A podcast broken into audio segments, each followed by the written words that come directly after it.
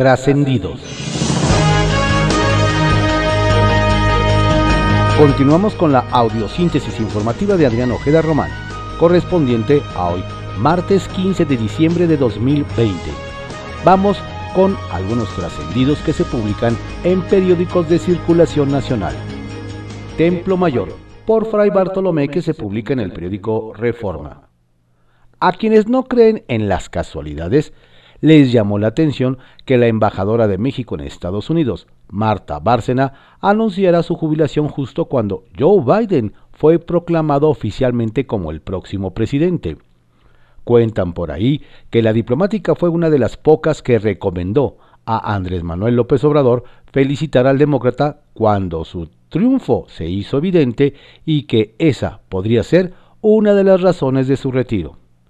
Y ahora la pregunta es, ¿a quién le tocará representar a México en la Unión Americana una vez que la era de Donald Trump llegue a su fin? El perfil más lógico es el del director general para América del Norte de la Secretaría de Relaciones Exteriores, Roberto Velasco, hombre cercano al canciller Marcelo Ebrard, conocido en Washington y quien tiene buena relación con demócratas de alto rango. Aunque está visto que en la 4T la lógica no siempre opera, por no decir que casi nunca.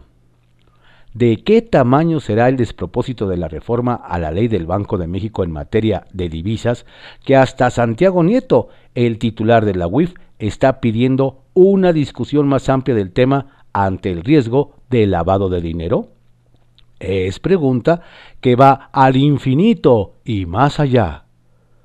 Con el ojo cuadrado se quedaron ayer defensores de los derechos humanos al ver la recomendación que la CNDH, que encabeza Rosario Piedra Ibarra, le extendió a la titular del Ombudsman de la Ciudad de México, Nashieli Ramírez. El organismo nacional le dio jalón de orejas al local por tardarse seis años en atender el caso de un reo del reclusorio norte que necesitaba atención médica y se la negaron. Lo raro del asunto es que la CNDH señala que tuvo conocimiento del caso el 16 de diciembre de 2019. Es decir, que nomás se tardaron 11 meses y 28 días en resolver sobre el asunto. ¡Ay, cuánto me desespera tu lentitud! le dijo la tortuga al caracol. Que levante la mano quien se sorprendió al saber que Lorena Cuellar será la candidata de Morena al gobierno de Tlaxcala. ¿Nadie? Quizás sea porque su nominación se veía venir desde que se decidió pedir licencia en la Cámara de Diputados hace dos años para convertirse en la todopoderosa superdelegada del gobierno federal en esa entidad. Con los programas sociales a su disposición y aliados como el subsecretario de Gobernación, Rabindranath Salazar, quien estuvo cabildeando a su favor, la llegada de la expriista y experredista a la candidatura estaban más cantadas que el son de la negra en la plaza de Garibaldi. Circuito Interior, que se publica en el periódico Reforma. Rumbo a las elecciones del año entrante, cuentan que en Morena arrancaron con algo que se han llamado encuentros de unidad, unas reuniones algo extrañas en las que no están convocando a todos los líderes territoriales y que organiza René Bejarano. Es decir, algo incompletas y bastante elásticas. El nuevo coronavirus sigue causando estragos en el PRD capitalino. Ahora fue un trabajador quien falleció, y aunque estaban renuentes, dicen que hasta una circular hicieron llegar para ya no presentarse en las oficinas. Lo malo es que en al menos tres áreas partidistas parece que no la recibieron porque andan más movidos que nunca, entre ellas la propia presidencia del partido. El equipo del líder sindical Hugo Alonso repartió fajos de folletos que promocionan la labor del alcalde Santiago Tabuada. Les dijeron que tenían que entregarlos en sus ratos libres, cuando no vistieran uniforme, por la simple y sencilla razón de que el funcionario y el dirigente son grandes amigos. Algo huele mal ahí. Bajo reserva, que se publica en el periódico El Universal. ¿Multará Sheinbaum a diputados fiesteros? a pesar de que 92 diputados federales se han contagiado de COVID-19, los legisladores se aferran a tener reuniones de esparcimiento. Ayer, la bancada del PRI montó en un jardín de la Cámara de Diputados dos enormes carpas para una comida de fin de año y con motivo de la conclusión del periodo ordinario de sesiones. Nos cuentan que se tenía planeada la asistencia del dirigente nacional priista Alejandro Moreno, pero finalmente el líder priista canceló. Sin embargo, los diputados priistas decidieron no desaprovechar todo y se consintieron con un menú compuesto de sopa de hongos, carpacho de salmón ahumado y arúgula con aderezo de mostaza y miel. Y como plato fuerte, pato merlot con aceitunas negras y papa paja y espárragos frescos o filete de res. Y no se crea que pese a que hay emergencia, decayó el ambiente, pues mientras los legisladores comían, disfrutaron de música en vivo. Al parecer, alguien advirtió que la fiesta podría acabar en un escándalo mediático y decidieron que los diputados fueran llegando en grupos pequeños para no hacer bola. Nos dicen que no sería mala idea que doña Claudia Sheinbaum les hiciera llegar sus multas a los diputados fiesteros. La estrella de la 4T se está apagando. Nos hacen notar que de unos días a la fecha es cada vez más frecuente que el pretenciosamente llamado rockstar de la 4T, el doctor Hugo López Gatel, deja de asistir a las conferencias vespertinas en las que se informa diariamente sobre el estado que guarda la pandemia de COVID-19. Antes, nos dicen, don Hugo no se perdía ni una sola, e incluso los martes salía al escenario dos veces, en la mañanera con el presidente y en la de las 7 de la noche. Sin embargo, ahora sus ausencias son frecuentes. Algunos se preguntan qué sucede. ¿Será que el doctor está cansado? ¿Será que ya se están cansando del doctor? El caso, nos hacen ver, es que la estrella de la autollamada cuarta transformación parece haber comenzado a apagarse. Legisladores de la 4T van por todo antes de las elecciones. Las bancadas de Morena, PT y PES en la Cámara de Diputados echaron toda la carne al asador para el fin del periodo ordinario e irse con el menor número de pendientes al año electoral. Nos describen que los diputados federales de Morena aprobaron este lunes la reforma constitucional para mejorar al sistema judicial. También otro dictamen para meter en cintura a las empresas de seguridad privada. Pero este miércoles a pesar de las voces en contra y para finalizar el periodo ordinario, los legisladores de la 4T van por la reforma Banjico para poder adquirir dólares sin importar su procedencia. También aprobarán reformas a la Ley de Seguridad Nacional para regular el ingreso y actividades de agentes extranjeros. Así, una vez con la tarea hecha y cumpliéndole al presidente de la República con aprobar sus reformas, se pueden ir de vacaciones o a preparar sus campañas para buscar la reelección en el 2021. El inquieto Monreal. Aunque en la autollamada cuarta transformación están prohibidos los bonos, nos hacen ver que el líder de Morena en el Senado, Ricardo Monreal, bien merecería uno por su productividad. Don Ricardo no solo elaboró una reforma a la ley del Banco de México que trae de cabeza a medio mundo, sino que aseguran que se da tiempo de trabajar para que su hermano se quede con la candidatura de Morena al gobierno de Zacatecas. Al menos de eso se queja su amigo y compañero de bancada, José Narro, quien también busca ser aspirante morenista a gobernador. Don José dice a sus cercanos que a don Ricardo no le basta con ser el coordinador de la bancada y también dirigir el órgano de decisiones más importantes del Senado, la Junta de Coordinación Política, sino que además le sobra tiempo para operar a favor de su hermano David en el proceso interno morenista en su estado. Dice que no es que se haya pronunciado abiertamente, pero sí lo acompaña, lo visita, se toman fotos y se pasean por todo Fresnillo, mientras que don José trina del coraje porque además del acompañamiento moral, asegura que pareciera que don David es ya el candidato y que el proceso de selección del abanderado es mero trámite. Lo bueno es que ya se terminó el periodo de sesiones ordinarias, porque si no, con tanta chamba al senador Monreal no le quedaría de otra más que instalar un sofá cama en su oficina de reforma insurgentes. Muy inquieto que es don Ricardo. Trascendió que se publica en el periódico Milenio.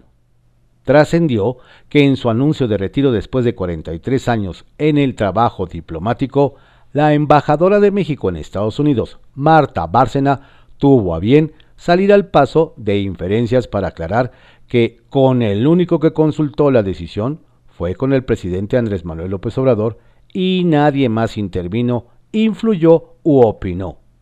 Además reveló haber recomendado al mandatario felicitar ayer mismo a Joe Biden, ya declarado presidente electo pese a la reticencia de Donald Trump. Trascendió que mientras los directivos de la Asociación de Bancos de México exponían ayer ante la Comisión de Hacienda de la Cámara de Diputados los riesgos de la reforma al Banjico en materia de captación de divisas, la mayoría de Morena, encabezada por Ignacio Mier, había tomado ya la decisión de ir adelante, como lo confirmó poco después a la oposición. Por cierto, el dirigente perfiló ayer ante las otras fracciones la convocatoria a un periodo extraordinario a mediados de enero para discutir y votar la Ley General de Educación Superior, entre otros temas. Trascendió que el CONACID presentó al presidente el anteproyecto de la Ley General de Humanidades, Ciencia, Tecnología e Innovación, que se perfila para ser avalada el próximo año.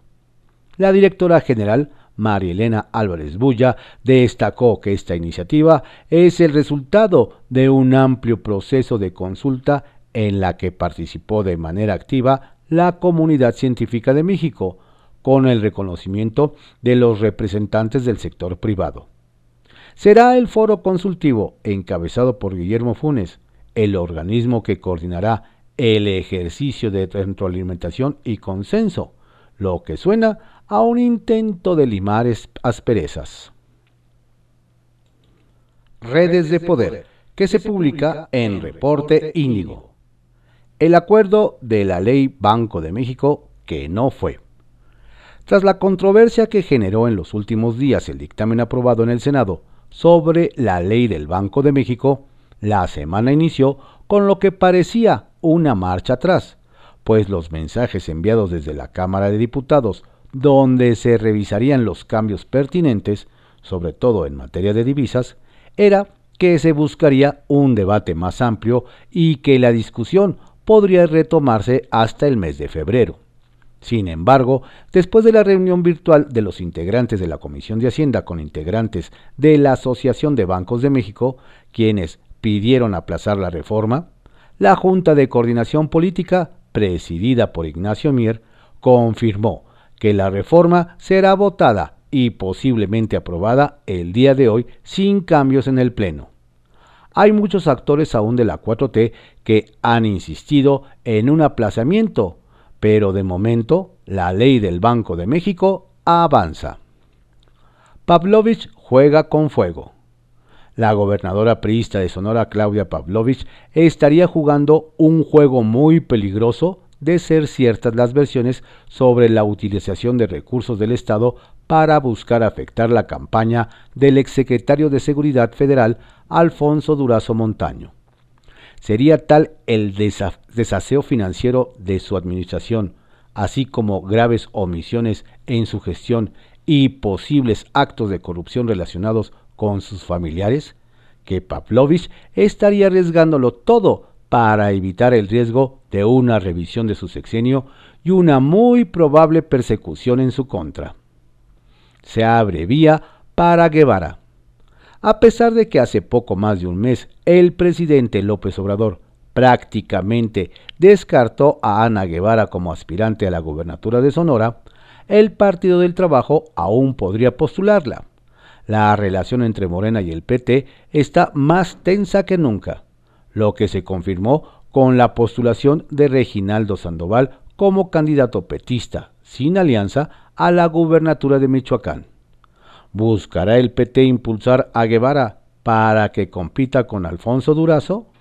Atentos. La Gran Carpa, que se publica en el periódico El Economista.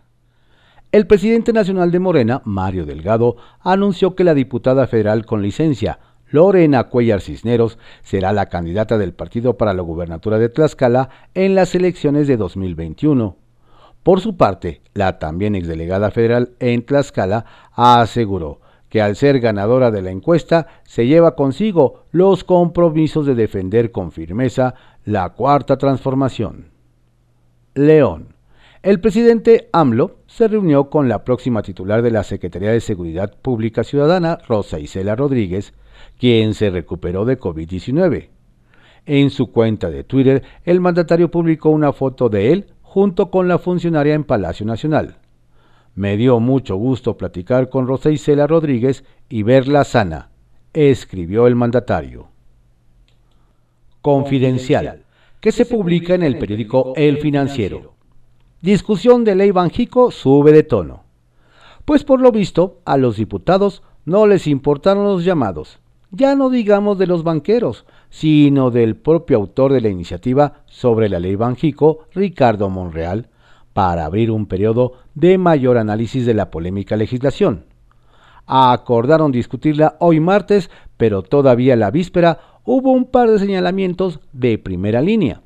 El primero, nada menos que del titular de la Unidad de Inteligencia Financiera, Santiago Nieto, quien señaló que en la hashtag WIF de arroba Hacienda México creemos que la reforma a la ley hashtag Banjico debe analizarse en una discusión más amplia y técnica que permita enfrentar el problema de los dólares en efectivo y la necesidad de su incorporación sin generar riesgos de la hashtag lavado de dinero.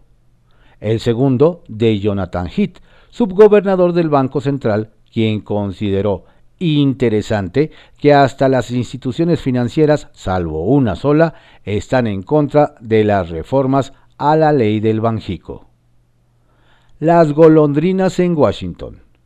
La embajadora de México en Estados Unidos, Marta Bárcena, confirmó ayer que, en consulta con el presidente López Obrador, tomó la decisión de jubilarse de manera anticipada.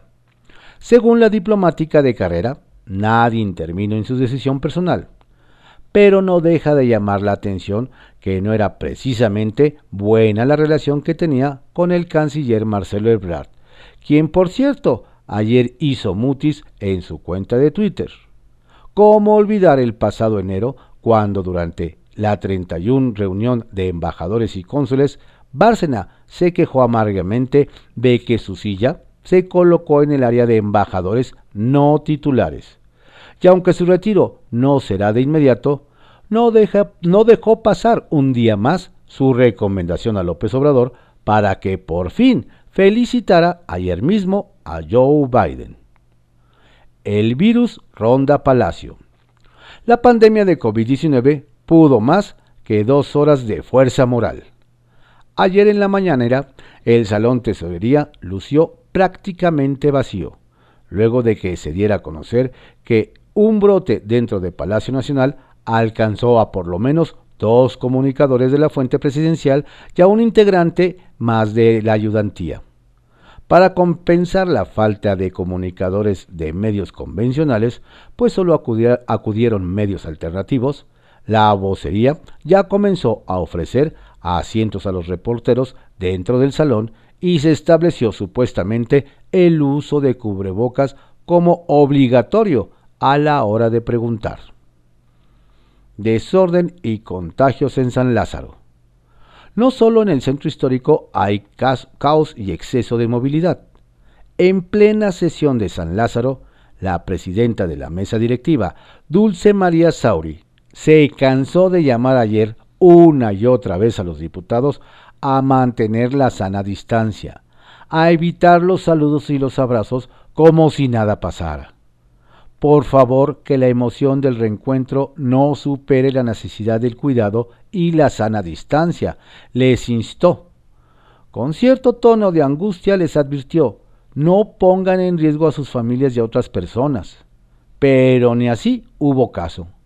El último reporte de ayer registró ya 425 contagios, 92 legisladores y 333 empleados, más 17 muertes. Amarga ratificación de Concheiro. Muy fuerte fueron ayer las descalificaciones contra la académica Elvida Concheiro durante la ratificación en la Comisión de Hacienda de San Lázaro de su nombramiento como tesorera de la Federación, le hicieron pasar un amargo rato. Los diputados de oposición le cuestionaron su inexperiencia, su designación política y los riesgos de su parcialidad en el manejo de los recursos de la nación. Pero el emesista jalisciense Higinio del Toro se le fue a la yugular y le reprochó que además la profesora se encuentra en conflicto de interés por haber sido la esposa del hoy diputado morenista Pablo Gómez, quien votó a su favor. Pepe Grillo, que se publica en el periódico La Crónica. El turno de Tlaxcala. Mario Delgado continúa destapando candidatos de Morena a gobernador. Tocó el turno al estado de Tlaxcala donde la encuesta, así le dicen, señaló a Lorena Cuellar. Con ella son cuatro las mujeres candidatas. Laida Sansores por Campeche, Marina del Pilar por Baja California, Clara Luz Flores por Nuevo León y la mencionada Lorena. Ella era la superdelegada del gobierno federal, lo que significa que desde el principio del gobierno del presidente López Obrador la palomeó como posible candidata. Es ultra conocida en la entidad ha militado en partidos diferentes, incluso antagónicos como PRI, PRD, PT y PES, para terminar en Morena.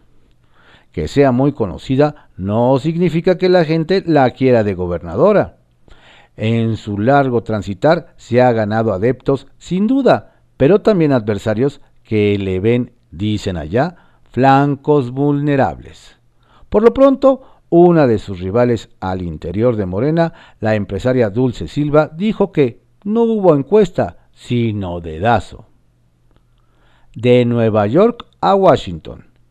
La embajadora Marta Bárcena resolvió poner fin a su carrera diplomática. Después de más de cuatro décadas en el servicio exterior, tramitó su jubilación anticipada. Lo anunció ella misma en sus redes sociales en un tono, digamos, poco diplomático, pues apuntó que ella, a ella, nadie le regaló nada y que no pertenece a ningún grupo de poder. Es la actual representante del gobierno de México en Washington, donde ha tenido momentos complejos como la elección presidencial de noviembre, la decisión de López Obrador de no reconocer el triunfo de Biden y la captura, así haya sido temporal, del general Cienfuegos. En los pasillos de la Cancillería se dice que la embajadora Bárcena nunca terminó de sintonizar con los extraños modos diplomáticos de la 4T. En torno a su posible relevo, el primer nombre que se menciona con insistencia fue el de Juan Ramón de la Fuente, que pasaría así de Nueva York, donde es embajador ante la ONU, hasta Washington, que está en, a menos de una hora de vuelo. Un creador de vacunas. Los productores de vacuna son las celebridades del fin del 2020. Uno de ellos, Arturo Reyes Sandoval, es el nuevo director general del Instituto Politécnico Nacional. Su nombre fue una sorpresa.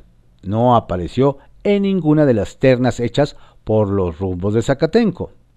Es un científico de ligas mayores, con reconocimientos por la vacuna contra el Zika, entre otras, y formó parte del equipo de la Universidad de Oxford para la vacuna contra el COVID-19. Dicen que para hacer el nombramiento, el presidente consultó a la dirección del CONACIT y ahí le dieron los datos de este integrante del Sistema Nacional de Investigadores que se hará cargo de una de las instituciones torales de la educación superior en el país, creada en tiempos del general Lázaro Cárdenas y que está por cumplir 85 años de servicio al país. Santiago le dio la puntilla. La unidad de inteligencia financiera le dio la puntilla a los cambios a la ley del Banco de México, que parecían diseñadas para complacer a un solo operador financiero. Analistas especializados, directivos del Banco Central y los banqueros del país se opusieron a los cambios argumentando que se vulnera la autonomía del Banco Central y facilita el lavado de dinero. La puntilla la dio Santiago Nieto, quien en sus redes sociales sostuvo que la ley debe analizarse en una discusión más amplia que permita, entre otras cosas, disminuir riesgos de lavado de dinero de organizaciones delictivas. Nada más falta que los diputados no les hayan avisado y quieran mantener con vida artificial al zombie. Sacapuntas, que se publica en el Heraldo de México toma el control.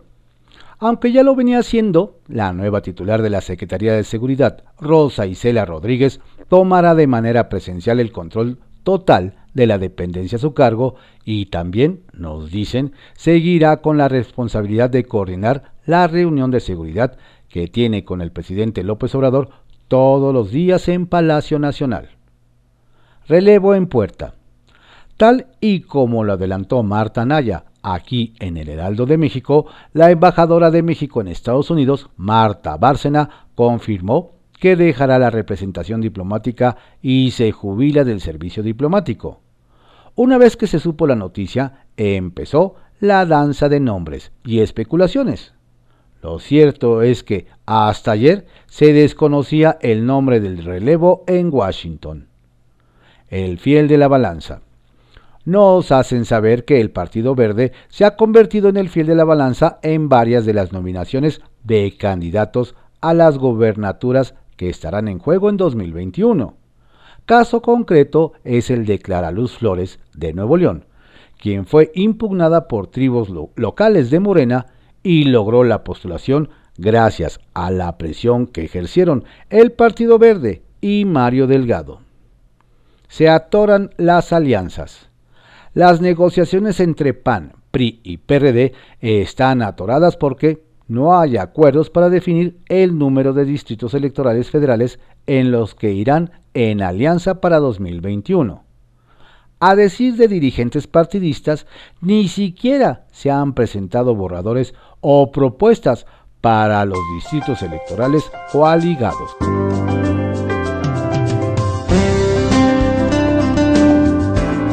Estos fueron algunos trascendidos que se publican en periódicos de circulación nacional en la audiosíntesis informativa de Adrián Ojeda Román, correspondiente a hoy, martes 15 de diciembre de 2020. Tenga usted un estupendo día, por favor cuídese mucho. Si no tiene a qué salir, quédese en casa.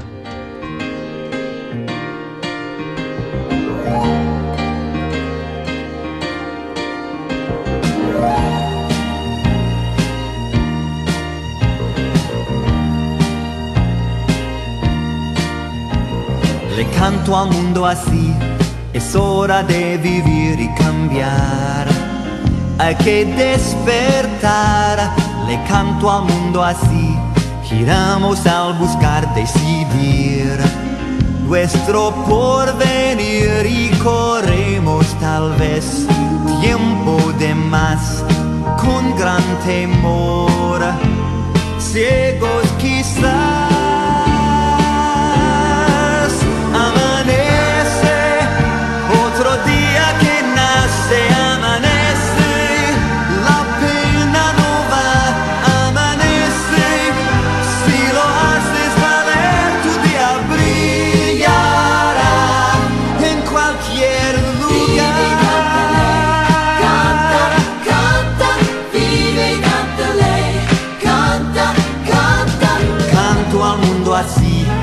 hay razón por qué demorar. Hay tanto amor por dar, le canto al mundo así y déjate en el clima envolver. Te llega, vas a ver, no quisimos mirar qué nos pasó y nuestro andar se nos perdió. Ven que amanece otro día.